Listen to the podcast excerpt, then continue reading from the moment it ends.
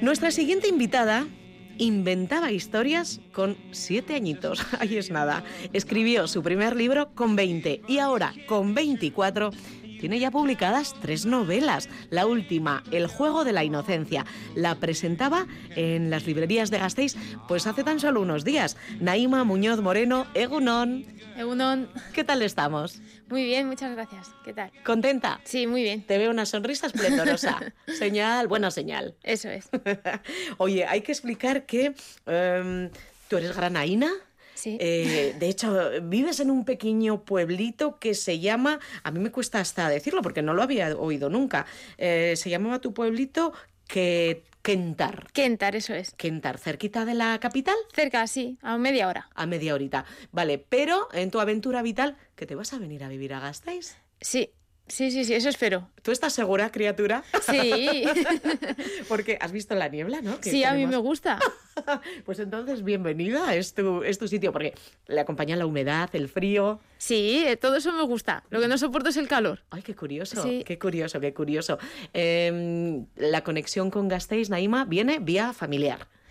Eso es. Y bueno, a mí de siempre me ha gustado el País Vasco. Yo siempre he querido venir aquí. Mi madre, de hecho, nació aquí. Y, Aquí, y bueno. en Gasteiz. Bueno, en Gasteiz no, ella nació en Marquina. Ajá, mira. ¿En Marquina, Vizcaya o Araba? Eh, Marqui- eh, eh, Vizcaya. Vale, porque hay un pueblo chiquitito también que, que Sí. está en Álava, Marquina, ¿sí? Sí, sí. Mira, Entonces, bueno, desde siempre le tengo cariño a esta zona. claro, claro que sí. Mm, vamos a ver, El juego de la inocencia, el libro que acabas de presentar, es la segunda parte de una trilogía, de una intriga policíaca. Más que policíaca, yo diría de detectives, detectivesca, porque la policía, no hay ningún policía en la historia. Ujú. Y bueno, si es la segunda parte, la primera salió hace un año y la tercera ya veremos a ver, depende de esta segunda, depende de cómo vaya. Depende de cómo se venda, imagino. Eso es, eso es. Pero la tienes ya ahí en la cabeza, la tienes escrita. La tengo escrita, Ah. ya, está, ya está lista, me faltaría pues lo típico, las últimas correcciones, revisar datos, revisar cosas que no haya metido la pata.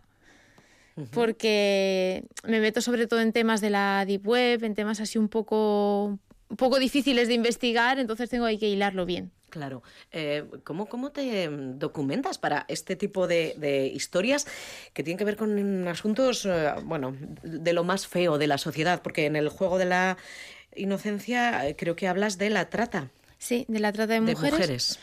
Bueno, sobre todo por internet puedes encontrar un montón de cosas sabiendo buscar bien. Te puedes meter en sitios un poco peligrosos de entrar, pero bueno, puedes encontrarlo, puedes encontrar todo.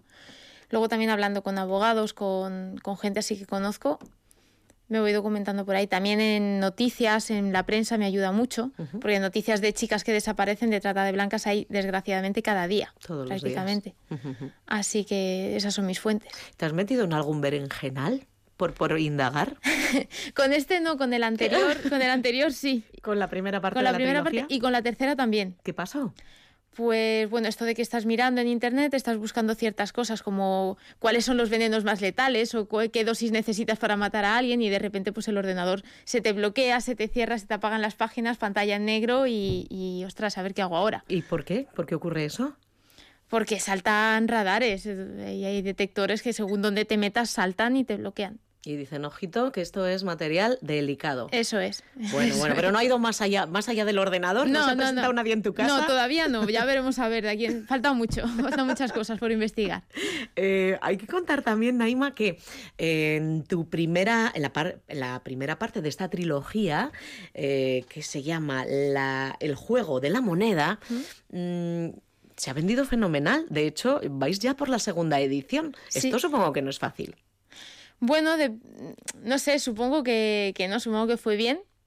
Tuvo buena acogida ahí en Granada, este solo lo presenté en Granada y parece ser que a la gente gustó, salió también, la gente iba viniendo, lo iba buscando en la feria del libro. Así que sí, supongo que fue bien. A ver, este sí va igual. A ver, a ver qué pasa. Sí. ¿Tú has eh, participado ya en alguna firma? En, ya sé que en las eh, tiendas, eh, sí, en las librerías, sí, pero en alguna feria, ¿te ha- has podido eh, En- degustar ahí el ambientillo de la feria? Sí, de hecho el anterior salió, lo publiqué y la presentación se hizo en la Feria del Libro de Granada.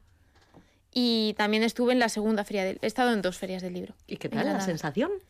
Bien, está muy bien. Además es más fácil porque tú estás allí, solo firmas, no tienes que hacer la presentación del libro, no tienes que hablar ni nada. Ajá. Me gustó, sí. ¿Se sorprenden cuando se encuentran una chica tan joven detrás de historias tan tremendas, Naima? Bueno, por la- detrás de las historias sí, como escritora no, porque la verdad que allí en Granada, sí el movimiento musical, literario, hay mucha gente joven. Sobre todo de poesía, de novela no, no hay, pero de poesía sí que hay mucha gente. Así que ver autores jóvenes nos sorprende. Pero sí que es verdad que la gente que me conoce y luego lee los libros, luego me mira así como con miedo. Me dicen, igual, igual es un poco psicóp- psicópata, igual hay que tenerle un poquito de miedo. No, no me lo creo. Sí. Con esta carita. No, no puede ser.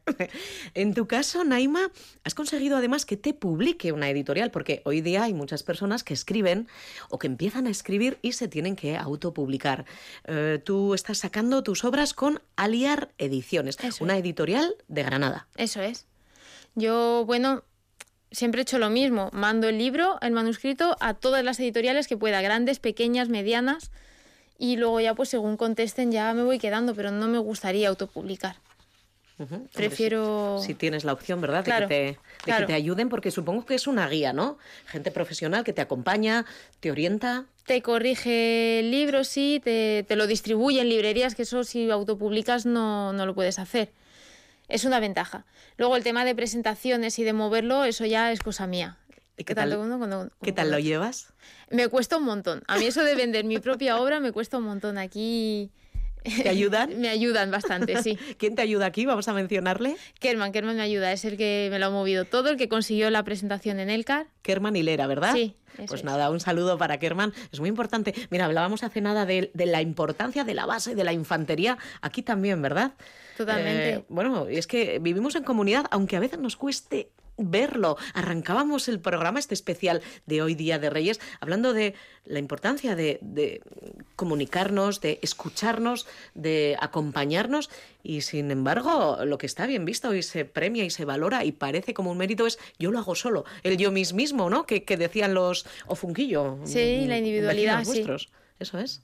Sí, pero no, pero al final siempre tienes detrás a gente que te ayuda, gente que te apoya, que te anima, porque yo este libro estuve a punto de dejar de escribirlo un montón de veces. Como que me convencieron para seguir y, y al final pues es eso, podemos hacer las cosas por nosotros mismos, pero siempre va a haber gente detrás. Y que haya, ¿eh? Por Sí. supuesto, que haya. Naima, en tu caso, además de escribir, ¿estás estudiando? ¿Qué estudias? Antropología, antropología con la, con la UNED.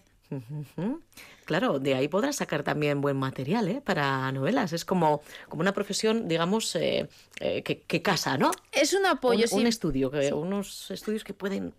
Más que material de la propia carrera, sí que te da como una visión que te hace ponerte en el papel, te ayuda a ponerte en el papel de, de De gente otros. muy diferente a ti. Y eso a la hora de escribir los personajes te ayuda mucho. Te puedes poner en el papel del bueno, del malo y del que no tiene nada que ver. Y eso moralmente no te genera ningún problema luego. No, es, No, no te, no te quedas ahí con la carga esa de, uff, casi le entiendo a este que, que va por un camino que no, no es el correcto, no hace, hace daño a otros. No. No, no, separo bastante bien. Sí que es verdad que luego tengo pesadillas y esas cosas, pero lo que es ponerme en el papel del malo no me causa... Luego lo separo bien. Luego Una cosa es escribir y otra cosa es la vida. Y luego sales de ahí. Mm, estaba yo mencionando un poquito tu trayectoria vital, pero es que además de estudiante de, de una carrera universitaria, eh, tú eres amazona, montas a caballo, eres también profesora de yoga, profesora de piano, y a mí no me salen las cuentas. Tú, tú es que no duermes, ¿no? ¿O ¿Cómo va? No, casi nada. No, lo hice todo, lo hice todo un poco al revés. Yo empecé haciendo, salí del instituto y me puse a hacer un técnico deportivo en hípica. Y luego ya, mientras hacía eso, ya hice el bachillerato a distancia. Lo hice como todo un poco al revés, un poco mezclado, pero, pero bueno, Bueno. así me ha dado tiempo a hacer muchas cosas. Quizás tendría sentido, porque claro, tú acabas los estudios básicos, te tienes que decidir a veces por estudios superiores y no tienes ni idea de por dónde ir. No sé si te ha pasado a ti. Claro, por eso he hecho tantas cosas diferentes, pero luego al final te vas quedando con un poquito de cada una de ellas. Y que siempre se puede volver, ¿no? A la casilla supuestamente de salida. Sí, sí, sí, eso siempre queda ahí. Mira, esto puede ser un mensaje para madres y padres preocupados que dicen, ay, este hijo mío, que no va por donde quiero. Sí, pues al final, ya ves, la carrera cuatro años tarde, pero la empecé y antes pues hice muchas cosas. ¿Quiénes son tus referentes en el mundo de, la- de las letras? Pues así autores de novela negra realmente leo, pero no leo a muchos. podría decir que mi referente es Stieg Larsson, de Millennium, la trilogía Millennium. Y luego sí que he leído mucho, por ejemplo, Isabel Allende, yo diría que es mi escritora favorita. Carlos Ruiz Zafón me gusta mucho también, que tiene así unos libros muy oscuros, que te retrata esa Barcelona de la posguerra bastante oscura. Y, yo podría decir, esos son más los básicos. Bueno, luego así de, de, literatura clásica, y en Austin también me gusta mucho. Las hermanas Bronte. ¿Lee mucho una escritora? ¿O debe leer mucho? Yo creo que debe leer mucho, sí. sí, porque al final la influencia está ahí, si no, no la sacas de, de ningún otro sitio.